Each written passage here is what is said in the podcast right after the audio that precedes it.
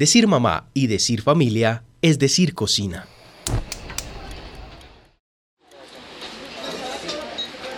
Lucía Hernández, ama de casa. No se me olvida, palabras de mi papá. La mujer comenzó a traer, así es mi hija, para que empiece a mercar o a aportarle a su mamá y a traer cualquier cosita a la casa. Si ese, y los hombres, ¿por qué no? Si le gustó así, o si no, ahí está la puerta. Palabras de mi papá y mi mamá calladita. Entonces las mujeres eran las que aportaban, las que aportaban. Los hombres, cuando le querían traer, traían. Para ellos hubo mucho estudio.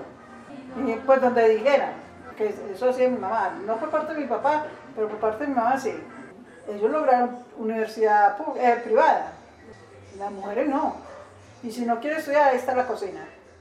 La Constitución de 1886 no menciona en ninguna forma a la mujer, pero sí a la familia y en especial a la Iglesia y a Dios como garantes del Estado. Tampoco menciona los derechos fundamentales del hombre. No es hasta la Constituyente de 1991 cuando se hizo evidente la necesidad de un cambio, pues la Constitución, escrita durante la regeneración conservadora, no estaba a la medida del país y el nuevo rol que desempeñaba la mujer en la sociedad. Andrés Felipe García, abogado. Las dinámicas sociales cambian y porque la sociedad pues no es, no es un molde fijo, no es, no es algo pétreo.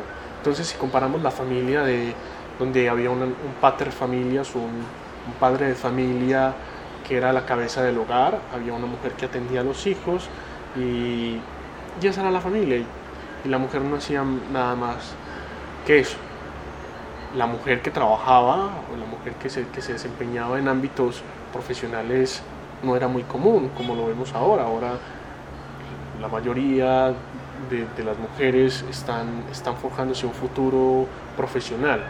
Artículo 13. Todas las personas nacen libres e iguales ante la ley.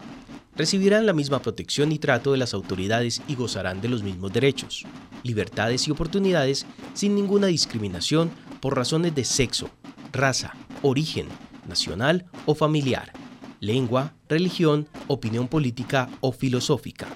El Estado promoverá las condiciones para que la igualdad sea real y efectiva y adoptará medidas en favor de grupos discriminados o marginados. El Estado protegerá especialmente a aquellas personas que por su condición económica, física o mental se encuentren en circunstancia de debilidad manifiesta y sancionará los abusos o maltratos que contra ellas se cometan.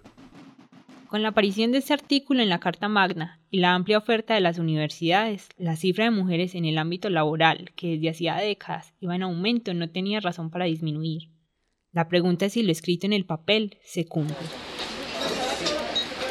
Selmira García, profesora de culinaria en el SENA.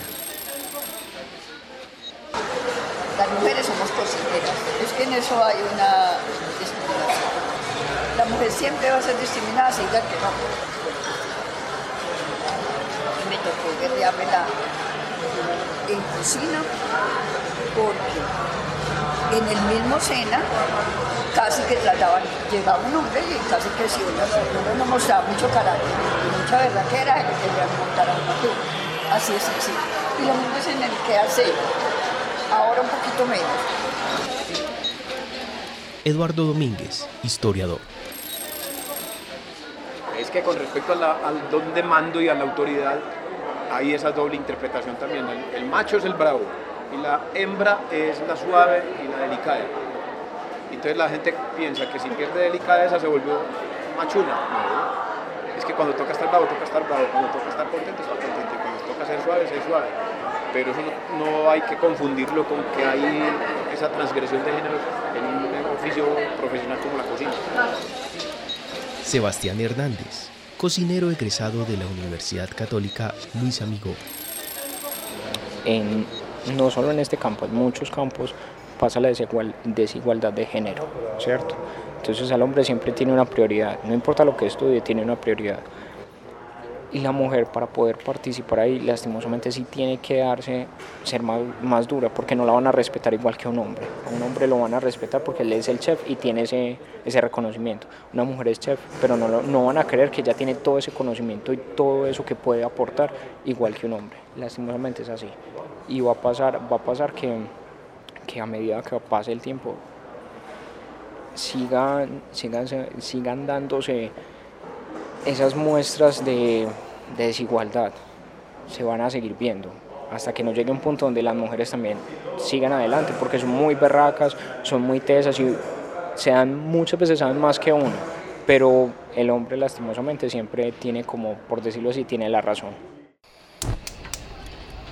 Decir mamá y decir familia es decir cocina. Una realización de Ana María Martínez. Edición y voces de David Berrío. Agradecimientos especiales a Alexander Otálvaro.